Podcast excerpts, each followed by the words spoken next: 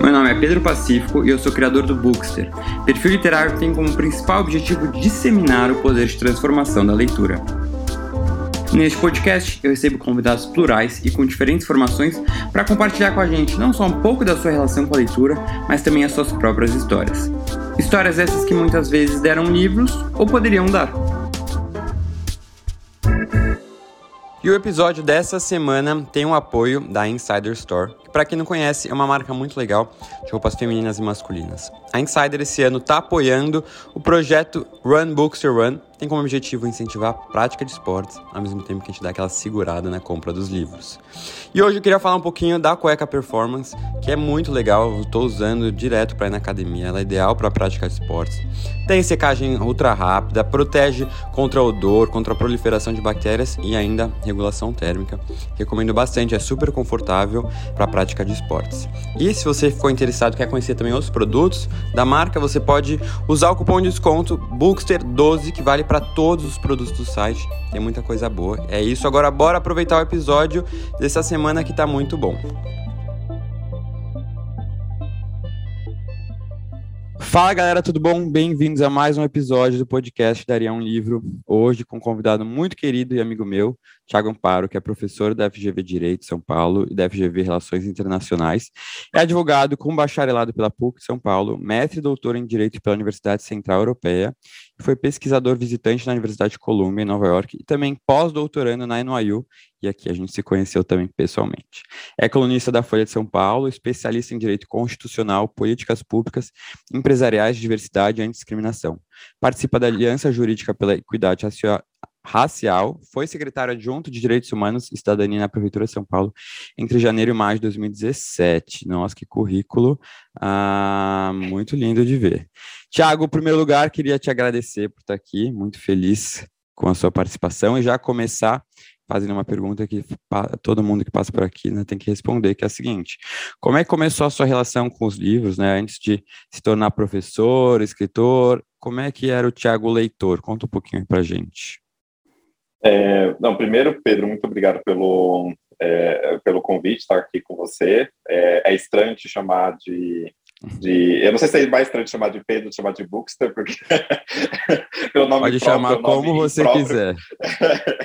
Mas é um prazer enorme estar aqui conversando com você. Uh, é interessante você perguntou sobre a relação com, uh, com livros. Eu sempre tive uma relação é, próxima com livros, que eu acho que um, eu já começando assim, né, um pouco contando de mim, né, eu como um jovem negro, gay, é, no colégio particular, católico, é, eu acho que a leitura foi uma válvula de escape, assim, né, uma, uma forma de fuga um, para o mundo que me cercava. Então, eu, eu adorava ficar na biblioteca, eu adorava ficar cercado por livros. Então, acho que a minha paixão pela leitura começou um pouco dessa forma é, de ter assim uma uma válvula de escape e também um pouco da minha casa. Meu pai ele gostava muito de ler. É, ele tinha assim coleção inteira de Jorge Amado, ele tinha vários livros ali, tudo que era promoção de livro ele tinha. Então essa coisa do, da, da, paixão pela leitura também vinha muito de casa. Assim, meu pai lia o jornal de domingo do começo ao fim é, e, e eu acho que isso também estimulou que eu gostasse bastante de literatura.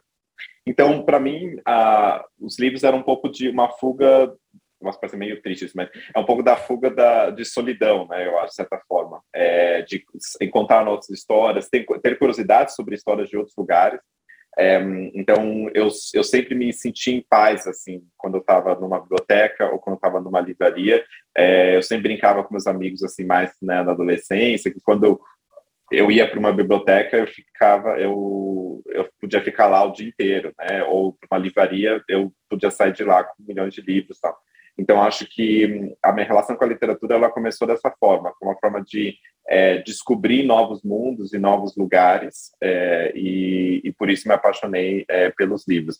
E eu acho que também um, apesar de hoje cada vez mais eu estar tá acostumado com leitura de livros é, em formato digital, é, eu a, presença física de livros também é algo que me dá companhia, né? O fato de as, algumas pessoas me conhecem pela estante de livros que aqui está atrás de mim, você consegue ver, Pedro, que é a estante de livros em, em arco-íris. Agora ela expandiu Sim, um pouco. Eu ia falar dela já.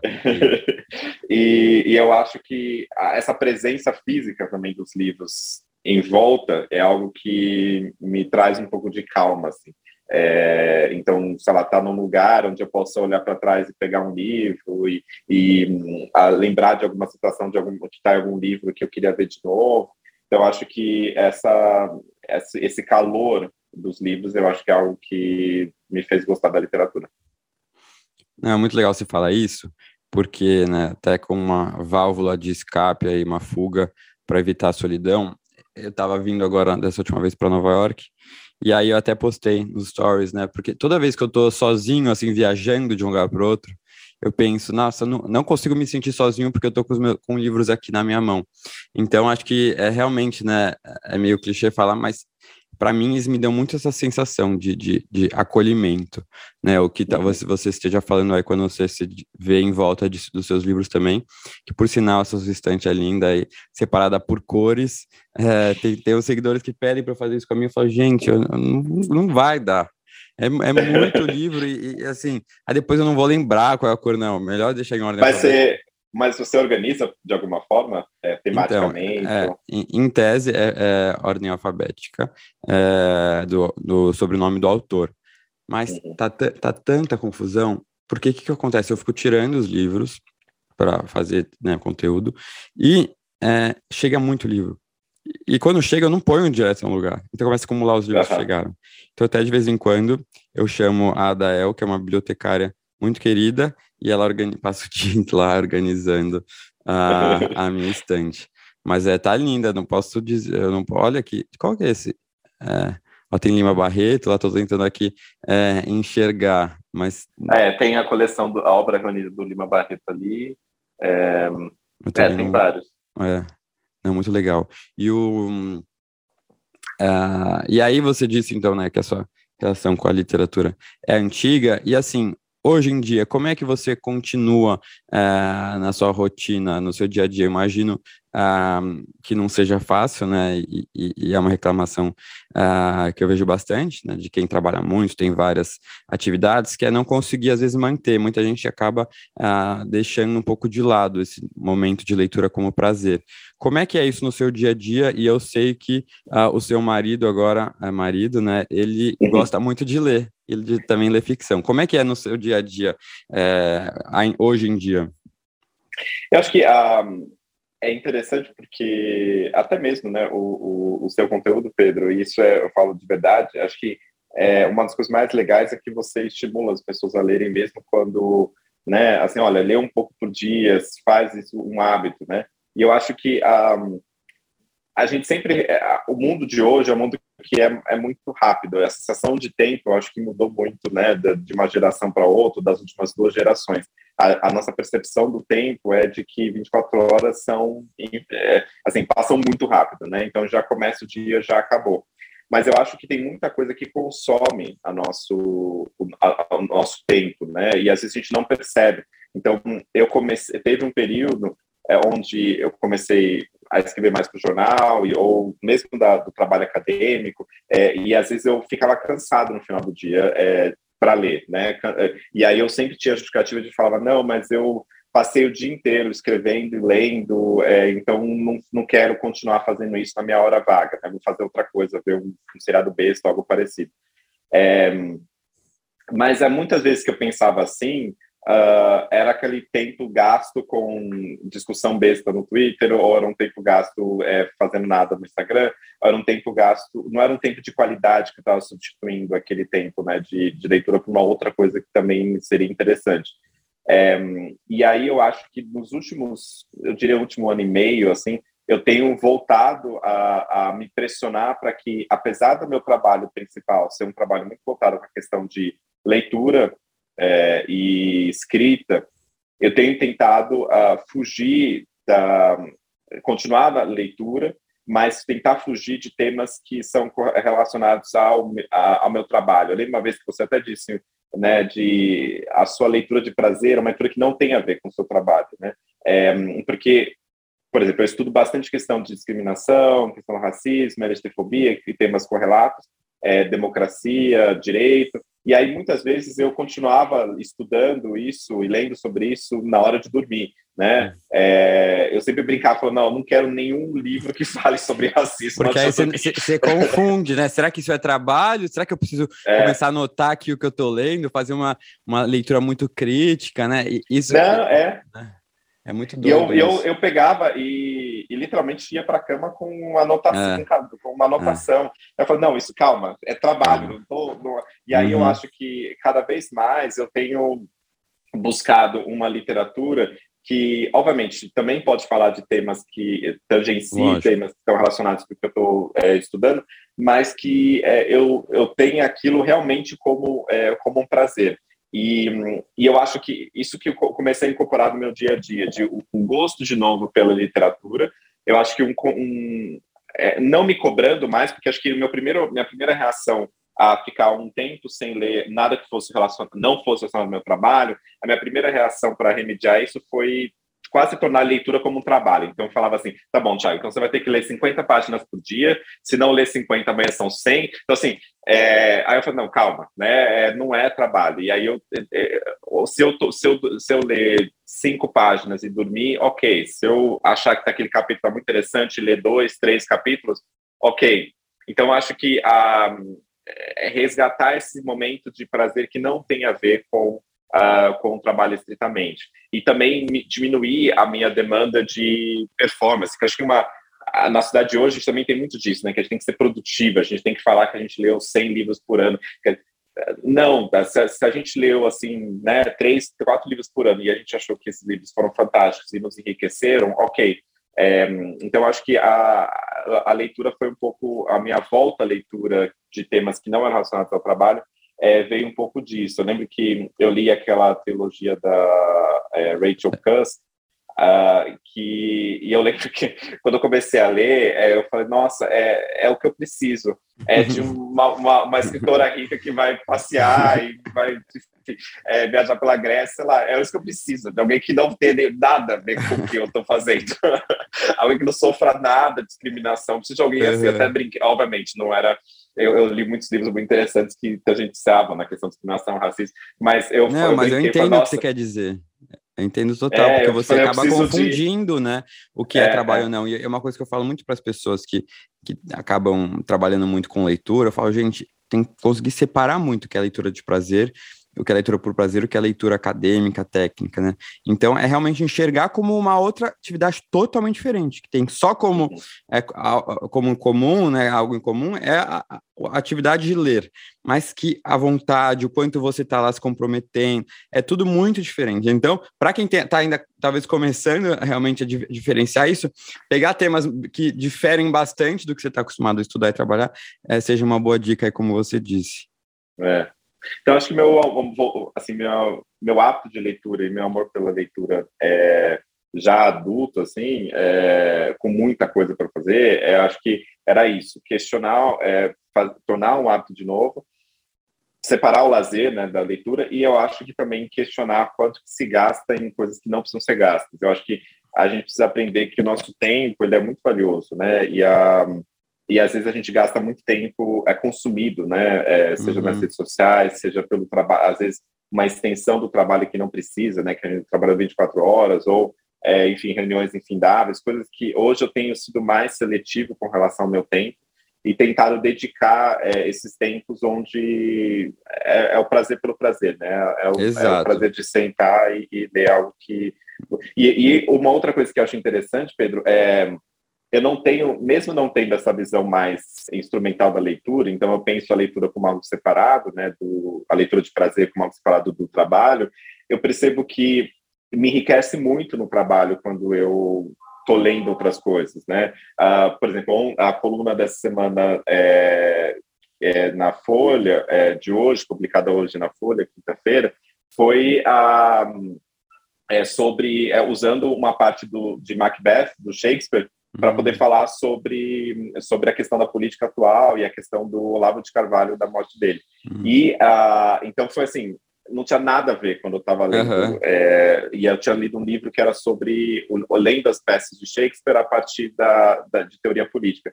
E assim, eu li por prazer, não tinha nada a ver com o que eu estava fazendo, só que isso, isso já há um tempo, aí depois de muitos anos, é, de uns dois Sim, anos, total, isso fez marca, sentido. Né? É. Marca muito. Até essa semana eu acho que eu vi também que o Jefferson Tenório, não sei se você conhece, uhum. que é o escritor de Conheço, é. da Pele, escreveu sobre o Macbeth também. Eu acho que ele, talvez ele tenha falado do novo, da nova adaptação ao cinema, que eu tô é, louco para assistir. Você assistiu já? Que é. Eu já assisti, então, na coluna menciono, que é do Denzel. E você gostou? É, é brilhante, é, é, maravilhoso, é maravilhoso. Nossa, vale eu vi o trailer, eu achei sensacional. Mas confesso com você, é você que eu ainda não li Macbeth, então talvez eu tente ler antes de, de assistir. Um, e falando agora um pouquinho de escrita, né? Uh, se não me engano, você começou a se ter uma relação mais próxima com a escrita durante a sua graduação em direito mesmo, né? Apesar de ser advogado, uhum. você está muito ligado à escrita. É, como é que foi essa aproximação, assim? Então, uh, eu sempre gostei de, eu sempre gostei de escrever e até começou antes, Pedro, quando foi uh, quando eu estava no ensino médio, que eu lembro que eu tinha uma professora de português muito rígida e muito boa, uh, e inclusive era a minha primeira, a minha primeira e única, na verdade, professora negra é, na, no colégio particular. É, e eu lembro, até hoje eu lembro dela, a Sandra, e uh, ela, ela me passava exercícios, seja exercício de redação, ela viu que eu gostava de escrever, então ela me passava exercício de redação, às vezes eu escrevia um poema e ela, ela eu escrevia muito poema quando estava no ensino médio, é, e ela lia, comentava, etc e tal, então, acho que a, essa paixão pela escrita veio junto com a paixão pela, litera, pela leitura e percebi também que só pelo fato, pelo fato de eu só conseguia escrever melhor a partir do momento que eu lia melhor também, que eu lia mais e, e autores melhores. Então, a, esse exercício da, da, da, escrita veio muito de pessoas, também estimulado para pessoas que estavam à minha volta, que falava ah, não, você leva jeito para isso e você uh, uh, e você escreve bem, então é, siga nesse caminho. Eu lembro que uma vez uma professora, essa professora, ela passou para mim um, um, exercício e aí eu é, de leit de escrita uh, e aí eu lembro que era, ela tá, na época ela estava falando sobre é, sonetos na, no colégio, explicando o que era um soneto, a métrica dos poemas, etc. E tal. E aí eu falei, ah, essa coisa parece difícil, acho que eu vou tentar. aí eu escrevi dois, aí eu mandei para ela, e aí eu lembro que um dia, na sala de aula, ela chega e ela escreve o poema que eu tinha escrito na, tele, na, na, na tela, na, hum. na lousa, e aí ela faz a métrica, e ela pe pergunta para os alunos, né, tipo, para ajudar ela a fazer a métrica, etc. E ela fala assim: olha, quem fez foi o Tiago, não foi um autor famoso da disso. e era um poema meio besta, mas é, acho que por esse estímulo, né, de falar assim: olha, é, você leva jeito e vamos estimular você a fazer isso, isso mudou minha vida completamente. E aí eu vejo hoje assim um pouco da educação, né? De imagino quanto pelo estímulo da leitura e da escrita, pelo estímulo de escrita e leitura, eu fico imaginando quantas pessoas, né, é, que eventualmente possam vir a ser escritores ou, ou qualquer outra coisa que, a, que trabalha com a escrita, é, o que isso pode estimular, né? Pode estimular que as pessoas descubram efetivamente que elas gostam, né? Que elas gostam uhum. disso. Então, acho que a... E aí depois, no, eu sempre fiz coisas que eram relacionadas com escrita. No, na faculdade, eu fiz direito porque tinha a ver com leitura e escrita. É, eu fiz, é, quando eu estava no colégio, na faculdade, é, trabalhando com quando a gente foi fazer parte do CA, do Centro Acadêmico, eu ajudando na parte de comunicação do Centro Acadêmico, que era a parte de escrita. É, depois, quando mais para frente, quando eu fui escrever para o jornal, também era né, ver, a, estimular a questão da escrita. Então, eu sempre me apaixonei. E eu acho que a escrita tem muito a ver com o jeito que, que eu leio. Por exemplo, quando eu, não, quando eu escrevo sobre. É, eu escrevo uma coluna de jornal, escrevo sobre fatos do dia, é, eu não dissocio isso tanto da, da, da, de uma escrita de ficção. É, eu tento utilizar, por exemplo, figuras de linguagem, eu tento utilizar é, um pouco de uma, de uma estrutura mais poética, e eu também gosto de, de brincar um pouco com as regras que dizem que a gente não pode fazer coisas como começar uma frase com E, é, ou coisas do tipo, eu, eu, escrevo frases com E e o editor quer me matar na folha. É, e, e, eu faço de propósito, né? A, ou, por exemplo, quando vou falar de um caso real, sei lá, aconteceu um caso real é, forte, de uma violência policial, é, e aí eu começo falando o, o, título do texto, que acho que é um dos textos que eu mais gosto de escrever, que eu, que eu, que eu escrevi, uh, se chama Parem as Máquinas, que aí eu lembro um pouco do... É, tem uh, daquele poema Máquina do Mundo, do Drummond, é, então, estou falando de um caso corriqueiro, assim, corriqueiro não, um caso brutal, mas um caso que aconteceu nos jornais, que foi relatado pelos jornais, e aí eu tento trazer um aspecto poético para aquele, pra, até para lidar com aquela brutalidade da, da, da vida real. É, então, acho que isso tudo tem a ver com o que eu estou lendo, né? Que é uh, que não é simplesmente sobre uma leitura acadêmica, sobre que a minha área, mas é tentar ler ficção, literatura, poesia e tentar incorporar isso nos textos que eu escrevo. Acho muito legal isso que você disse de quando criança, não criança, mas na escola, é, uhum. você já escrevia poesia. Gente, eu não sei porquê, assim, não, não, não chegava nem perto da minha cabeça. Eu não sei se. Eu até ficava pensando, por que será? Será que realmente não, não tinha, não era uma criança sensível? Mas eu acho que eu reprimi tanto a minha sensibilidade, até por questão né, de esconder a minha orientação uhum. sexual e, e, não deixar isso aflorar, que, que eu acho que eu não, não, não saberia nem como começar uma poesia quando criança, até hoje eu acho. Então, eu realmente eu não tenho esse dom e, e essa sensibilidade, quem sabe, mais para frente. Mas eu admiro muito a. E, e tenho até um primo que também escreve poesia desde criança, e eu acho isso é, maravilhoso. Você e vê só, também o avanço. É, eu acho que tem uma coisa sobre isso, Pedro, que é. Você falou né, que você reprimindo a sensibilidade né, nesse momento, eu acho que eu via como um espaço onde eu poderia expressar a minha uhum. sensibilidade, né? E que, apesar desse, desse, desse episódio que eu mencionei, que leram a minha poesia sem, contra a minha vontade, é, em público, um, em geral, eu não, eu não mandava para ninguém, era para uhum, mim mesmo, né? E, é. e, e, aí eu acho que isso que é algo, a coisa mais deliciosa da escrita é que, é, obviamente, você pode, você tem vários determinantes no mundo, né? Como o seu editor ou a sua, né? A sua editora vai falar, publica algo assim, ou as pessoas esperam coisas de você é, e você mesmo cria expectativas sobre sobre si mesmo. Mas eu acho que para mim, o momento da escrita é um momento de liberdade absoluta. É, eu não escrevo para ninguém, eu escrevo para mim mesmo.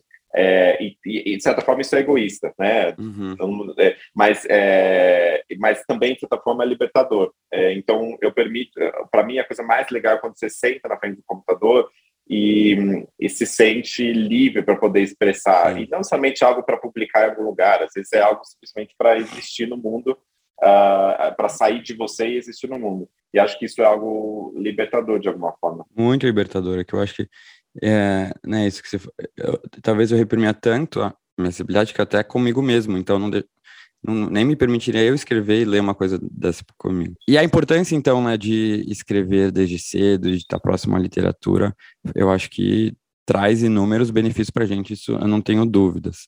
É, até quando a gente fala de escrita, é, tem um papel muito importante, eu acho que no nosso autoconhecimento, né? É, hoje em dia que eu me libertei, né, de, de, de, várias amarras que eu tinha, eu me sinto muito li, li, liberto, assim, para escrever o que eu tenho vontade. Então, é, né, não tenho mais medo nenhum, praticamente. Isso, isso é muito bom, realmente. Um, e aí, quando a gente fala dos seus artigos, né, o que você escreve, você normalmente aborda temas uh, polêmicos, né? Você uh, se posiciona com frequência nas redes sociais, nos seus artigos, uh, e você tem hoje em dia um alcance público grande. como é que você acha, como é que você se vê de se colocar, como é que se colocar publicamente, né, como um intelectual negro, gay, tratando de temas polêmicos e se posicionando no Brasil atual? Um, acho que tem várias facetas uh, com relação a isso. Primeiro, uh, quando a gente escreve, a gente realmente não tem noção, eu não tenho noção de quantas pessoas estão lendo e como que as pessoas vão receber aquilo, né? Um, e eu tenho tido mais noção agora, especialmente nesse período que um pouco mais de abertura né, com relação à pandemia, é, onde você vai para algum lugar e as pessoas te encontram, várias vezes as pessoas te encontram e falam assim, nossa, eu adoro, muito obrigado pelo que uhum. você faz. E às vezes eu penso assim, mas o que, que eu faço mesmo? É, porque como eu tenho essa visão, que talvez seja muito é, autocentrada, mas essa visão de que eu estou escrevendo para mim mesmo, né? Uhum. Então, eu, em geral, eu solto o texto e realmente não penso sobre... É, sobre como as pessoas vão lê-lo, né? É, e, e, aí é, eu me surpreendo às vezes quando vocês falam assim, nossa, isso tem, isso ressoa em mim, isso tem algum um sentido profundo e, e, o fato de você escrever sobre esses temas e estar no mundo, né, sendo homem, gay, negro, gay, etc, uh, ah, isso é algo importante, né? Uma pessoa me disse uma vez assim, ah, posta mais fotos assim de você e do seu é, do seu marido. Aí eu falei não, porque ele é muito bonito, não quero que as pessoas fiquem de olho nele. mas é, uh, mas a pessoa está falando assim, não posta mais porque isso a, gente não vê, né? A gente não vê dois homens negros, tipo, gays assim uhum. juntos. Isso é difícil. Tá? Então, um, às vezes é, eu realmente não tenho dimensão, né, desse de como é, o que eu escrevo ou do que eu posso é, ressoa nas pessoas. E eu, às vezes eu fico realmente espantado, assim, né? De, e, e eu, no fundo, é, eu sou uma pessoa. É, eu, não, eu, eu, eu, pareço nada tímido, e acho que eu não sou tímido, mas eu sou muito introspectivo. Eu não sou extrovertido. É, então eu não sou uma pessoa que uh, que enfim né tá sempre para fora né sempre falando etc então uh, quando a pessoa vem falar para mim nossa eu te admiro muito etc eu, eu realmente não sei onde colocar aquele elogio porque eu fico uhum. meio é, como né, um cachorro com um, o rabo entre as pernas você não sabe muito o que fazer assim. É, e eu e, e, eu sou meio assim. Um, mas ao mesmo tempo um, é, eu acho que nos tempos atuais, especialmente, a necessidade de a gente um, ser pessoas do nosso tempo, no que significa a gente refletir é, através da arte, através da escrita, através de outras formas artísticas, um, refletir sobre o tempo presente, né? E acho que é a nossa responsabilidade enquanto seja escritor, artista, seja o que for. Um, e, e, mesmo que a gente esteja falando, por exemplo, de, uh, de elemento de, de, de, temas do passado ou questões do passado. Né? A Liane Cruz escreve sempre, muitas vezes, sobre questões anteriores do passado, mas que é, no fundo nos instigam a refletir sobre o, o tempo presente, né? Um, então acho que a, estar no mundo, eu não sei estar no mundo de outra forma senão escrevendo, né? É, então a minha forma de lidar, de processar o que acontece à minha volta, mesmo que esses temas sejam polêmicos, é sentar e escrever sobre ele é, é realmente uma forma de processar o, o que está acontecendo. Uhum. Então, como eu escrevo muitas vezes de temas que são difíceis, né, é, várias vezes escrevi já sobre uh, morte de homens negros, ou transfobia, ou uh, temas relacionados assim, um, e, uh, e, e, é difícil, não é algo que eu consigo dissociar, não é eu sempre falar assim, ah, eu vou escrever mais um texto, acabou. Eu sofro, passo mal, é, né? Eu sou, passo mal, fico, fico é, às vezes, assim, literalmente eu fico mal fisicamente, assim, com enjoo. Uh, então, a, não, não é algo visceral nesse sentido, né? Tem uhum. muito de intelectual, mas não é uma intelectualidade que se dissocia, porque eu também sou aquele corpo que é atingido e que pode ser atingido, né, por essas violências. Então, como eu tenho uma conexão muito forte com essa, com essa com esse tipo de tema, com essa violência, quando eu escrevo sobre LGBTfobia, eu não estou falando de algo abstrato, eu estou falando algo que pode acontecer na esquina logo ao terminar o texto e sair de casa. Então, é, a minha distância é, com relação ao objeto do que eu escrevo é muito pequena, é, porque eu sou aquelas pessoas sobre as quais eu escrevo, né? Um, e tem não sei se uma pessoa me disse uma vez, e talvez quem esteja escutando a psicanálise ache uma besteira, mas eu achei bonito, talvez não seja certo. Mas um, o que eu escutei uma vez era de que nos sonhos todos os personagens é você, né? É, e achei, achei muito interessante isso, que na escrita sobre quem quer que você escreva, todos eles são uma faceta de você mesmo, né? É, então, inevitavelmente, eu também me vejo nas, nas pessoas sobre as quais eu estou escrevendo, é, e eu acho que é, isso traz uma reação visceral, né? Então, não é simples, eu não vejo o exercício de escrita, ou mesmo de leitura, como algo que eu dissocio de mim mesmo, né? Um, então, é difícil que... Às vezes é, às vezes é difícil, mas também é uma terapia é, fazê-lo. É, apesar de você né, escrever para você mesmo, como você disse, uh, os seus textos são publicados e têm um alcance muito grande. E isso tem consequências, né? Ainda mais num, num ambiente em que rede social as pessoas acham que pode tudo. Você recebe ataques assim pelos textos que você escreve, pelas suas posições, é, preconceito, né, falas discriminatórias? Ah, com certeza. É, todo dia, Pedro. Ah, eu, por exemplo, quando eu posto um texto ou um tweet, eu, e eu já imagino que ele vai ser muito comentado, eu simplesmente silencio para não ler. Um, muitas vezes eu recebo mensagens legais, assim, não é, não é tudo ódio, muitas vezes recebo mensagens super legais, mas é, e também mensagens de pessoas que discordam, e o que é ótimo, mas quando as pessoas uhum. conseguem, acho que a gente perdeu um pouco a habilidade vezes, né? de, de, de, discordar é, uh, de forma respeitosa. Até um dos primeiros textos que eu escrevi na Folha se, se chamava como, uh, como dialogar com quem você discorda, né? com, quem, uhum. com quem você discorda. Então, acho que a, essa, essa possibilidade de discordância é, franca mas, e, e sincera e, e, e, aberta, mais respeitosa, é algo que a gente tem perdido cada vez mais. Mas eu recebo sim, é, inclusive uh, recebo, por exemplo, mensagem de pessoas dizendo eu sei onde você mora, é, ou é, em geral eu não posto, é, com raras exceções, eu não posto é, o lugar onde eu estou na hora que eu estou, então em geral eu posto uhum. depois que eu já saí daquele lugar para não para a pessoa não saber exatamente onde eu estou, não, não tem tempo real. Um, porque eu acho que não é o risco que a gente vive hoje, especialmente quem escreve sobre democracia, quem escreve sobre violência e esses temas correlatos, não é um risco abstrato, é um risco real e, e há violências reais, assim, seja violências virtuais, no sentido de xingamentos, insultos, ou mesmo né, de roubar dados e coisas do tipo, até uh, até violências reais. Então, acho que uh, se preservar também é algo importante. E acho que para a sanidade mental é importante a gente também nos cercar de pessoas que um, concordando ou discordando do que a gente fala, é, com o que a gente fala, mas ter uma, um, uma postura de acolhedora, de entender o seu trabalho, etc é importante ter essa é, é, é cercar dessas pessoas para não estar sozinho no mundo, né? Mas eu acho que sim, as redes sociais elas propiciam, impulsionam o, o, ódio, né? Eu lembro a, a gente falou da Rachel Cusk, numa entrevista da Folha, ela falou assim, não, não tenho redes sociais e, e então meio que eu me distancio justamente porque isso me permite escrever. É, e tem um outro autor que eu gosto bastante, que é o Tennessee Coates, é, que escreveu A Dança da Água, Entre o Mundo e Eu, uhum. e outros autores, e outros livros que eu amo. Um, ele falou uma vez num podcast que ele não tem redes assim, ele tem é, só acho que só Instagram, mas ele não posta muito uh, nas redes sociais. E aí ele fala assim que, olha, ao invés de você, ele falou sobre a experiência dele, ele falou, em, ao invés de eu ficar aqui brigando na rede social, eu vou dedicar esse tempo a produzir algo que vai perdurar, que vai durar além de mim, né? Um, então, escrever um livro, escrever, participar de coisas que vão, que transcendem a minha existência, né? Uh, e eu acho, e achei isso muito interessante, assim, de, e é uma perspectiva que eu tento fazer, né? De pensar o que, que eu posso produzir um, que vai além, que é, que é mais sólido, né? Do que um, do que esse mundo muito líquido das redes sociais. Uhum. Não, totalmente.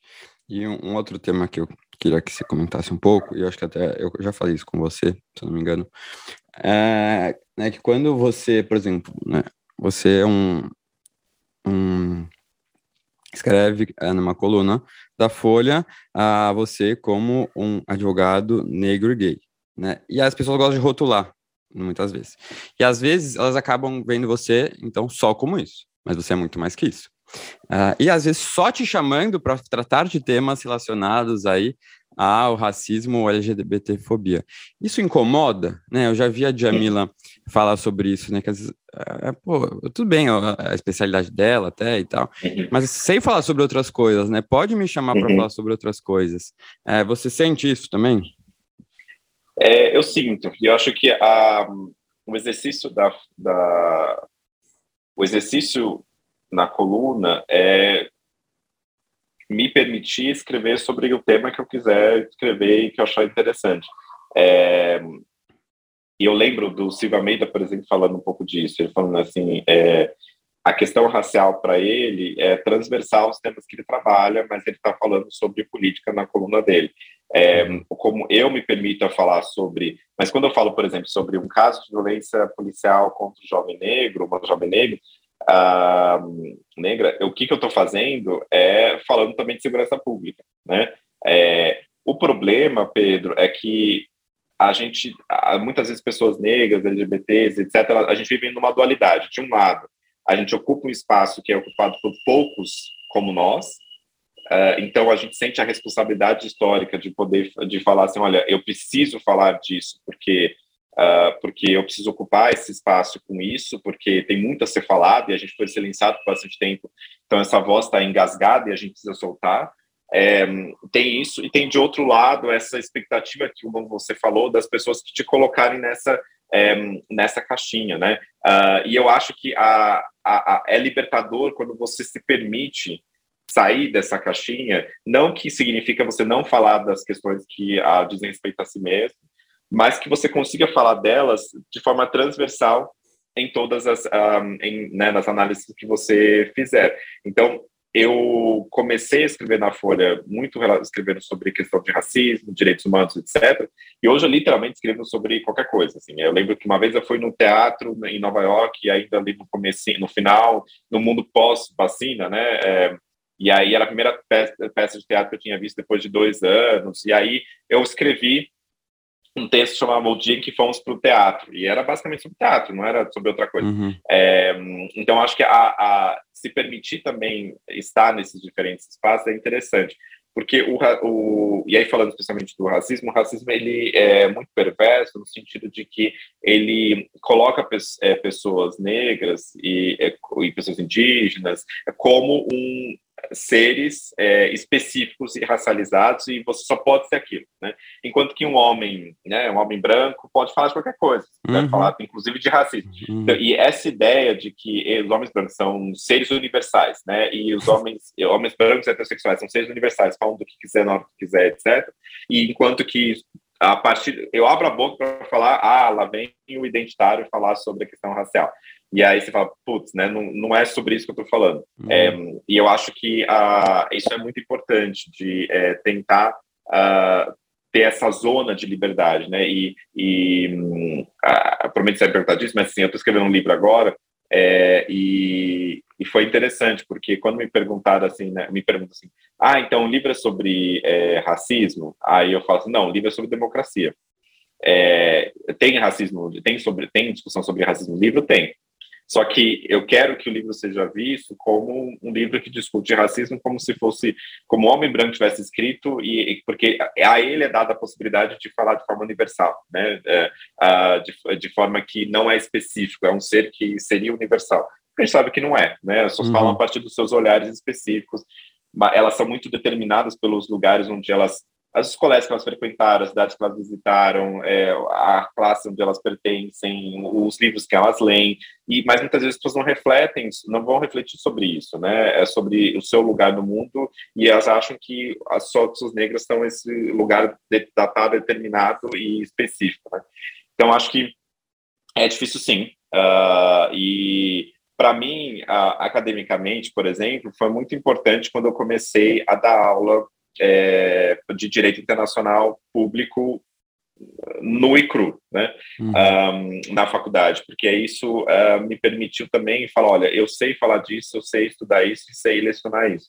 Um, então, eu acho que isso é interessante, porque aí os alunos me viram, começaram a me ver não só como pessoa que falava sobre discriminação, uhum. direitos humanos, mas que conseguia falar sobre... É um professor é, de direito internacional.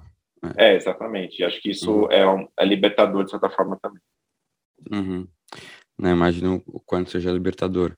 Uh, e até estava pensando aqui, falando como é bom entrevistar alguém que também tem podcast, porque a conversa flui tão, tão de forma tão boa, porque a pessoa está acostumada. Não, eu, eu, falo demais, eu desembesto Não, mas tá ótimo.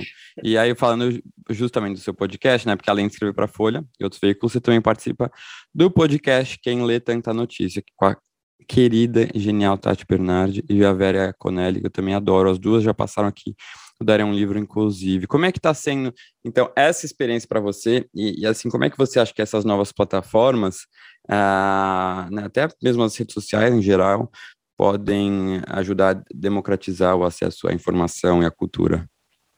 Hoje, é, Pedro, uma pessoa no Twitter me disse maravilhosamente assim: é, Ele falou: Eu gosto desse podcast, Quem Lê Tanta Notícia, porque todos os comentários vêm com referências bibliográficas. é, porque eu e a Tati e a Vera uhum. falam: ah, tem esse livro que eu li. Tem... Sim, e, ah, que delícia.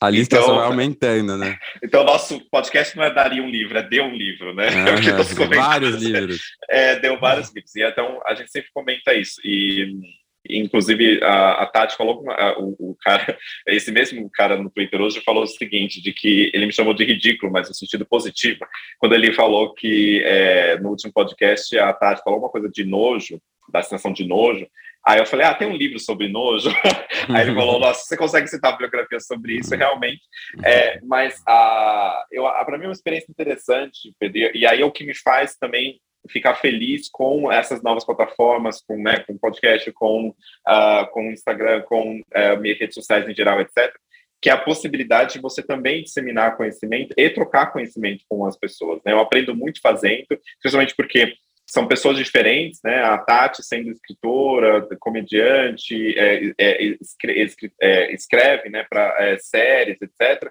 Ah, então, acho que essa perspectiva é, é interessante de roteirista, a Vera com perspectiva de psicanálise completamente diferente, e eu falando de política e direito ali, ali no meio. Então, acho que é, para mim é muito interessante porque é uma forma das pessoas realmente terem acesso a um debate assim entre diferentes disciplinas, entre diferentes áreas do conhecimento, que é interessante.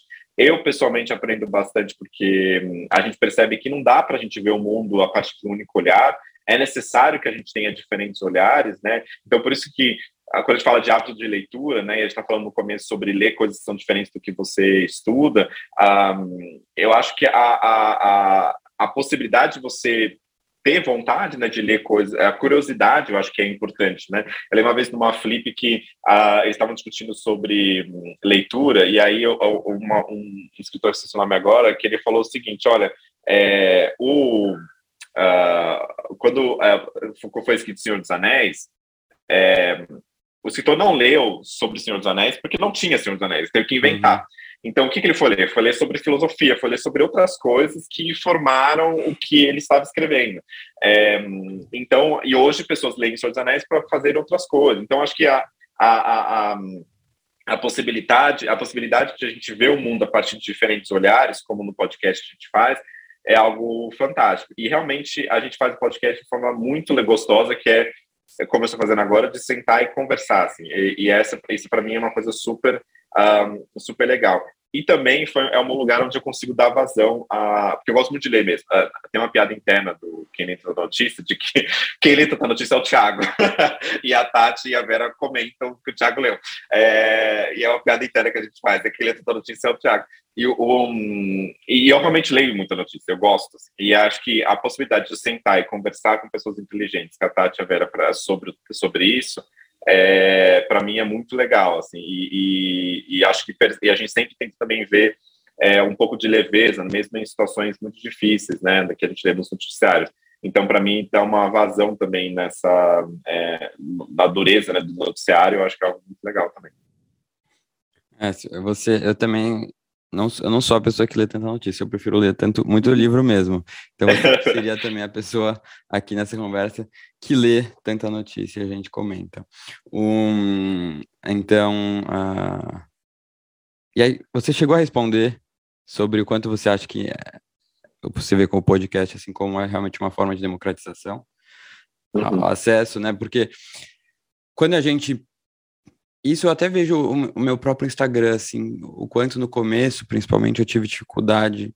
É, isso eu recebi críticas, assim, de jornalistas e até críticos literários, falando assim, como é que você, né, quem é você para estar tá falando de livros, né? O que, que você estudou hum. para estar tá falando de livros? Mas é justamente essa, gente. Não é que todo mundo que pode falar sobre livros, né? O livro não é uma ferramenta que tem que estar tá na mão de todo mundo, né? Vamos tirar o livro desse pedestal. Então, é, eu acredito muito nessa, nessa, não é nem só democratização, mas eu acho que é trazer uma maior intimidade de quem está consumindo conteúdo com temas que aparentemente são difíceis, né? A pessoa está acostumada a ouvir, a falar disso, né? Ela vê isso como algo não distante, mas algo próximo. É, acho que democratizar, só uma coisa, é, acho que democratizar o conhecimento é legal, Um, e acho que também é bom, assim, obviamente tem um papel fundamental a crítica literária, tem um papel fundamental os especialistas em, em literatura, é, mas eu acho que também tem um papel fantástico na, na, no seu trabalho, que é as pessoas olharem alguém que é parecido com elas, no sentido assim de não é uma pessoa que vive para fazer crítica literária, né? Mas é alguém que, olha, eu também trabalho, eu estou na faculdade e eu, uhum. viajo e ao mesmo tempo eu estou com um livro, estou lendo, tem recomendações. É isso, sou um leitor. Então, é, e acho que a partir desse lugar de leitor, você consegue fazer estimular que as pessoas também né, é, é, sejam leitores. E eu acho que isso é algo muito legal. Inclusive, eu acho que nem te contei isso, mas eu estava na, na, eu fui na Brown University lá né, nos Estados Unidos, que tem um departamento importante de história, de literatura é, brasileira uh, e latino-americana. E aí eu fui fazer uma conversa sobre o livro que eu escrevendo. E aí eu, quem tava, me chamou para poder falar lá foi, na verdade, o pessoal de literatura. É, hum, e aí o, no, no jantar eles comentaram assim: ah, inclusive, tem um cara que, é, que eu vi que também está em Nova York, perguntando de mim, so, perguntando sobre você né, para mim, ah, né? É? É, de você para mim. Aí eu falei assim, ah, é verdade, o Books deve ter feito literatura. E aí eles estavam até pensando em te chamar para falar sobre, uhum. né, sobre literatura numa faculdade Legal. de literatura. Eu acho que acho muito interessante, né? Porque a, a, a gente percebe que a democratização do conhecimento também volta, né? A universidade também está curiosa para saber assim como como que você estimula que as pessoas leiam, como que você faz um debate democrático sobre literatura. Então, é uma, é uma via de mão dupla, né? Uhum. Não, totalmente. Que legal, isso você não, não tinha comentado comigo ainda. Um, e aí, recuperei aqui um tweet que você fez um dia, uh, falando do James Baldwin, que eu gosto muito, né? Você escreveu assim, Baldwin escrevera que o racismo se perpetua quando internalizamos o local subalterno que nos é imposto. Minha maior dificuldade em escrever este livro é me permitir ocupar o lugar de escritor, o que me parece inalcançável e não é. Todo dia é dia de quebrar esse não lugar. Como é, é para você se permitir ocupar o lugar de autor, assim? Olha, é difícil. Eu não, eu não sei como é para outros, como tem sido para outras pessoas, né? mas eu acho que a, a minha família, Pedro, assim, né, de advogados, uh, mais de advogados, assim, minha mãe fez faculdade enquanto eu estava na faculdade, né, então ela se formou hum, muito tempo depois. Não sabia. Uh, e, então, assim, e também para eles a advocacia era mesmo ofício, assim, uh, nada glamuroso, era de realmente, assim, né, ter um história pequeno, que tem dificuldades, etc. Então, é, eu cresci vendo meus pais, né, e admirando a profissão do, do direito, é, achando que o direito é interessante e porque também envolvia uma coisa da escrita, uma coisa da, da oratória, enfim, leitura, coisas que eu achava interessante. Então, para mim, o direito foi meio automático, sabe? Não, e também eu sou, tenho duas irmãs, nenhuma, de, nenhuma delas queria fazer direito. Então, meio que eu era a minha última você. esperança dos meus pais. É, e, e, aí depois virei acadêmico e depois meio desilusão nesse sentido. Mas, é, e eu até brinco hoje, até hoje com meu pai, eu brinco, falo assim, pai, tá vendo, eu escrevi uns textinhos, dá dinheiro. É, e aí, o, nunca era para mim, eu, nunca, eu não conhecia um escritor. E, então, para mim, não, era uma figura muito etérea. Assim, não sabia quem era uma pessoa que era escritora escritora. É, e eu nem sabia como se tornava. Você precisava fazer uma faculdade de escritor, você precisava ter um símbolo, alguém te falar, a partir de agora você é um escritor. É, eu não sabia. É, e aí era um lugar onde, apesar de eu escrever bastante, era um lugar que eu não me colocava. É, e eu tentava achar outras formas. Ah, não sou advogada, depois comecei a escrever no jornal, não sou colunista, sou comentarista. Às vezes as pessoas acham que eu sou jornalista, mas eu não sou. E aí, é, mas será que eu escrevo? Mas eu não escrevo literatura, de, não escrevo ficção, então será que é, não é, é mesmo literatura? Será que eu sou, sou realmente escritor ou não? Enfim, então acho que a, a esse sentar na frente do computador e se permitir é, escrever é, algo sólido, né, que seja algo que vire um livro, é, para mim era algo que era inalcançável justamente porque eu internalizei essa posição de não poder ser escritor, né, ah, uhum. de não ver quem era escritor, então portanto não via, não conhecia ninguém que era escritor, então portanto, e aí eu achava que escritor era aquela pessoa que sei lá, tinha uma família que tinha milhões que ficava lá no seu apartamento escrevendo, ou ter uma casa com um jardim enorme, numa piscina, uhum. e ficava lá. Assim, não era isso que. Uhum. É, isso era inalcançável. Então, eu não tinha essa, essa percepção de que não, o escritor é aquele que escreve, né? E, e aquele ou aquela que escreve. E é isso. Um, então, acho que a, a, a, E não só isso também, mas é aquela pessoa que. É, o, o, meu marido Léo, ele vê isso. Às vezes eu tô, a gente tá conversando sobre uma coisa. Aí, de repente, fala assim: peraí, Léo, eu preciso eu preciso anotar alguma coisa na minha cabeça. E aí ele fica meio bravo às vezes, porque é, ele fala, você não está prestando atenção na minha conversa, uhum. mas é porque às vezes eu, eu, eu, eu, estou constantemente em outro lugar, que é uhum. nesse lugar de escritor, que é o lugar de pensar, nossa, isso daria uma boa, uma boa frase. Isso daria um bom uma página, isso daria um bom livro. Daria... Então, um, essa é ocupar esse espaço de que você acorda e dorme é, constantemente pensando em transformar essas ideias em palavras, é, isso para mim é o que faz você ser escritor, né? É, que se um dia me falarem assim, olha, você não pode ter um pedaço de papel, você não pode ter um computador, você não pode ter livros, eu morro. É, então isso é o que me faz escritor. Mas durante a minha vida inteira, como eu não conhecia ninguém escritor e como parecia algo, algo inatingível, é, eu não me deixava ocupar esse espaço. E eu acho que a nova leva de escritores LGBTs, escritores negros, negras, é, me permitiu falar, não, peraí, é, sim, existe né, um lugar. Um, e eu acho que isso é fundamental. Por isso que ter visibilidade, escrever é, é fundamental nesse sentido. Fundamental. Para falar, não, a gente está aqui e isso é algo, uh, e algo valioso. Sim. Uhum. Fundamental. E aí eu te pergunto, que além de James Baldwin, que outros autores e autoras, então, te servem como tem esse papel de representatividade para você, te deixam mais confortáveis no seu lugar de autor? Olha, eu acho que um, ah, tem alguns autores uh, que, que transitam né, entre a ficção e a não ficção. Acho que um, um dos que eu mais gosto é o que eu mencionei já, o Tennessee Coates, um, que eu acho que quando ele escreveu, uh, ele escreveu Entre o Mundo e Eu, que ele tem uma relação muito próxima com James Baldwin, porque ele escreveu Entre o Mundo e Eu como uma como uma carta para o seu filho, né? É uma longa carta para o seu filho. Um, e ele tem um estilo também muito parecido com Baldwin. É, e ele e ele escreveu Entre o Mundo e Eu com essa perspectiva mais autobiográfica.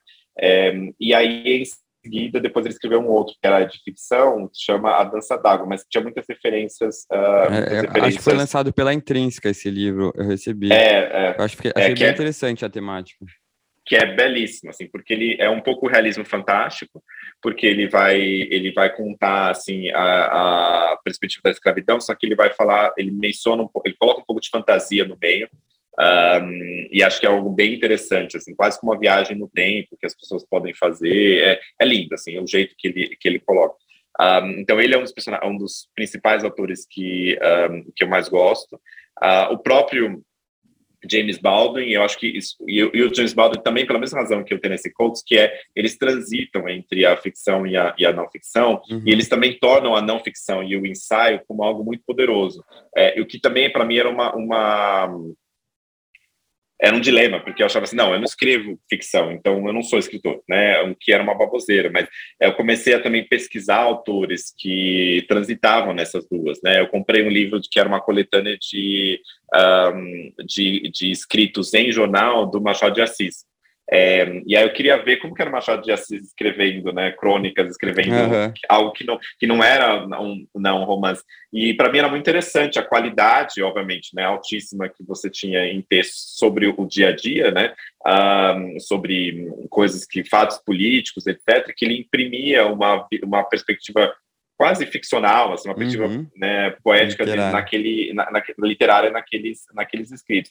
Então, acho que uh, isso é interessante. Então, a, a, esses autores, e aí tem autores que também é, transitam nisso é, e, que, e, que, tem uma, uma, escultura muito forte, que são autoras negras, como a Sueli Caneiro, né, no, é, uhum. no Brasil, a, a, própria Jamila, é, também tem a Juliana Borges, que eu gosto bastante, que também está na coleção de feminismos plurais da, uh, da Jamila. Um, Ai, tanta gente. Mas, enfim, é, esses são e James Baldwin, qual livro que você mais gosta? Tem algum preferido? Tem o da... Ai, como é o nome? É, Fire... Uh, eu tento lembrar como é em português. É... Terra Estranha. É, tem a Terra Estranha, mas eu adoro o... É, tem a Se a Rua, é, Se a Rua Belle Falasse, uhum. que é lindo, mas aí não é, é ficção, não é... Você já leu mas o Quarto o... de Giovanni? Li, li que é belíssimo ah, também. Belíssimo. Ué, será que não tem esse em português? Tem sim, eu tenho que ver. É The Fire Next Time, né? Mas eu não tô vendo. The Fire Next Time. O que eu mais gosto, o que mais gosto dele, que é da, de não ficção, que é esse Notas de Afirmativa. Que realmente, aí você tem ensaios, e aí realmente você percebe como ele consegue ser muito brilhante, é, contando é, fazendo assim ensaios sobre política, sobre cultura, sobre a sua própria cidade, sobre Nova York, uhum. é, a partir de uma perspectiva, a partir de com, com um tom literário muito forte, né, com uhum. um que literário muito forte. É, e aí eu comecei a perceber que o que eu gostava mais na escrita era justamente dessa, dessa intersecção entre uhum. a ficção e a não ficção, uhum. é, e, e, conseguir imprimir um certo aspecto de, de, de, de literário no, na, no, no, corriqueiro.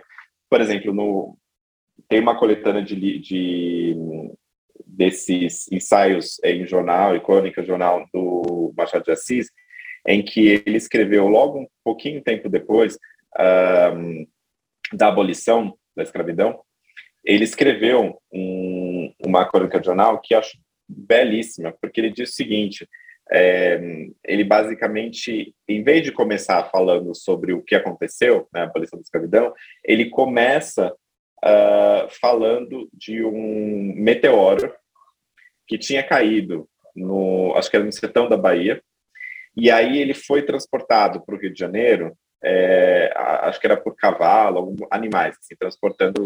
E aí ele falou, contando a história do meteoro, e aí ele falando uh, que, pra, que aí, é, depois eu fui ler o comentário do, do crítico literário, que ele está falando que essa é uma metáfora para ele dizer que a história ela é pesada e que as mudanças elas acontecem não de uma hora para outra, mas elas acontecem de forma vagarosa, como um meteoro uhum indo no então transportado por bois é, entre Bahia e Rio de Janeiro. Então assim, imagina você contar, em vez de contar de forma uhum. direta, você conta a partir dessas é, desses recursos literários que eu acho que eu acho Não, ele brilhante. É genial. É genial. E aí tem um uma outra autora que que eu li recentemente que eu gostei muito, que inclusive na, na lista de, de livros do tem um colunista da Folha que acho o melhor colunista de política do Brasil que se chama o Celso de Barros eles faz todo ano uma lista de melhores livros sobre política. E no nesse ano com relação a 2021 ele ele falou que esse foi o melhor livro de política do ano que é um livro chamado Casta que foi publicado pela Zahar que é pela Companhia das Letras que é a, a da Isabel uh, Wilkerson que o subtítulo é As Origens do Nosso Mal-Estar. E nesse livro ela vai contar a história de uh, racismo nos Estados Unidos só que ela faz de uma forma tão cheia de detalhes, assim, é, e, e, que quase você lê como se fosse uma ficção, apesar de, de uhum. aquilo que ela vai contar não é ficção. Então, também é um outro exemplo né, de uma autora negra que consegue pegar essa a dureza da vida e transformar num, num, num texto que tem esse forte aspecto é, literário. Ela vai contar, por exemplo, quando as pessoas negras nos Estados Unidos eram proibidas de entrar em piscinas, Nossa. porque elas eram vistas como pessoas sujas. Uh, e aí ela vai contar em detalhes isso, que faz com que você realmente sinta né, aquilo no seu estômago. É, então, acho que a, a, a, potência da leitura é justamente transportar você para aquela realidade, ou mesmo quando você está contando de que realidades são muito próximas das suas, uh, da sua, é, contar com essa riqueza de detalhes é, a vida, né? Que às vezes é uma vida cotidiana, que eu acho muito legal. Uhum. E para finalizar aqui, que a gente até já passou do nosso tempo, né, porque a conversa está muito boa, é, alguma dica de livro, assim, que como você diz, não tem nada a ver com os temas que você fala, você até falou da trilogia da, da Rachel Cusk, uh, tem algum outro que você está lendo ou que você leu recentemente que você gostaria de indicar? Não é um que eu li recentemente, mas assim, eu sempre me pedem dicas de leitura, eu falo, leia tudo que o Saramago escreveu. Ah, é, porque eu acho que a, uh, foi o autor que eu falei assim, não, eu vou ler tudo, é, porque realmente eu não conseguia parar de ler. É, e eu acho que absolutamente tudo, assim, a, a, a que ele escreveu é, é, fantástico, porque também era uma coisa de uh, quando ele vai falar sobre o Evangelho segundo Jesus, quando vai escrever Evangelho segundo Jesus Cristo, né? E na, na época eu, era e eu, eu ia para a igreja e então eu, eu, tinha o conhecimento da Bíblia também. É, e eu acho fantástico, assim, é absolutamente fantástico que ele, o epígrafe do, do, do Evangelho segundo Jesus Cristo é uma citação da Bíblia é, não sei se era Mateus, um dos evangelhos, um dos evangelhos uh, um, um, das, um, dos cadernos do da Bíblia, que ele vai falar o seguinte: é, era algo assim, era um dos apóstolos dizendo o seguinte: olha, outros apóstolos já contaram, outras pessoas já contaram a história de Jesus Cristo mas eu achei que tivesse ainda mais o que falar, então eu vou contar. Isso é uma, uma parte literalmente da, não essas palavras exatamente, mas é uma parte literalmente da Bíblia. Uhum. E achei algo muito interessante, porque ele pega e fala assim: olha, se ele falou isso naquela época, eu posso também contar o evangelho, porque eu não posso fazer isso. Uhum. E ele conta a partir da perspectiva de Jesus mesmo, né? E o que também é outra sacada absolutamente genial, né? É, de em vez de você contar em terceira pessoa, você conta a, a, a, uhum. o personagem principal. Então, para mim, assim. Eu quero muito ler esse livro. Eterna para a vida é o Evangelho segundo Jesus Cristo, do Saramago, que eu acho que, enfim, é um. E... É não um livro, é um acontecimento, assim. Maravilhoso. E você gostou da trilogia da Rachel Cusk? Que eu acho que é o primeiro é esboço, né? É, esboço, trânsito e o último, não lembro como foi traduzido. É, eu adorei, mas as pessoas, sim, as pessoas ficam com raiva é, as pessoas ficam com raiva porque. E eu acho que é muito interessante que elas fiquem com raiva. E aí, só para fechar, porque acho que isso conecta com o que a gente está falando sobre redes sociais. Mas acho que uma coisa que é interessante da Cusp, que as pessoas ficam com raiva dela, é porque. E que acho que é muito relacionado com os tempos de hoje, é que a gente está acostumado a falar muito sobre nós mesmos e, de, e, pensar muito sobre nós mesmos. E que as pessoas odeiam no, no, na, na Cusp, muitas vezes, é de que ela não está falando dela mesma, né? Ela está falando dos outros e ela sempre, e ela, você quase nunca sabe quem é ela exatamente, uhum. e ela sempre conta as coisas em terceira pessoa, né? Então, assim, quer dizer, ela conta o que os outros estão fazendo, o que os outros estão falando com relação a ela. É, só que ao fazer, então vocês ficam com raiva, ela vai falar dela, ela não vai falar com a posição dela, e aí, é, enfim, acho que é, tem, ela vai fazer uma palestra, e aí quando chega na hora dela falar, abrir a boca, acaba o capítulo, é um pequeno spoiler. Então, assim, a, é, é aquela coisa de que, enfim, é, é, você espera que ela vai falar dela, mas ela não fala. E o que eu acho que é genial é porque, na verdade, toda hora ela está falando dela. Né? Ela está falando de como as outras pessoas olham para ela, ela está falando de como ela vê as outras pessoas, o que diz respeito a ela, né? aquela ideia de que no sonho e no romance todos são você. É, então, acho que a, a, a Kusk eu acho genial, porque ela pega essa inversão e ela vai, vai falar sempre dos outros e pouco e, e, e quase nada dela, é, e eu acho que faz a gente refletir muito sobre como os outros nos veem também, né? Uh, e eu acho isso genial. Então, eu adorei. Eu não consegui parar de ler e eu li os três assim numa tacada só e eu adorei e fiquei triste quando acabou. E quero voltar a ler de novo. E, eu gostei bastante. Então fica a dica, pessoal. Tiago, muito obrigado pela participação. O papo foi muito, muito bom. Adorei mesmo. Tenho certeza que o pessoal. Foi doloroso, eu tava com medo de você. Eu tava ah, tava mesmo. Ele tava me evitando, gente, que eu tava quase ter... terminando qualquer relação que eu tinha com ele. É, mas foi muito bom. Obrigado, pessoal, que ficou aqui até o final. Tiago, obrigado. E nos vemos obrigado. na próxima semana com mais um bate-papo muito bom sobre livros. Tchau, gente.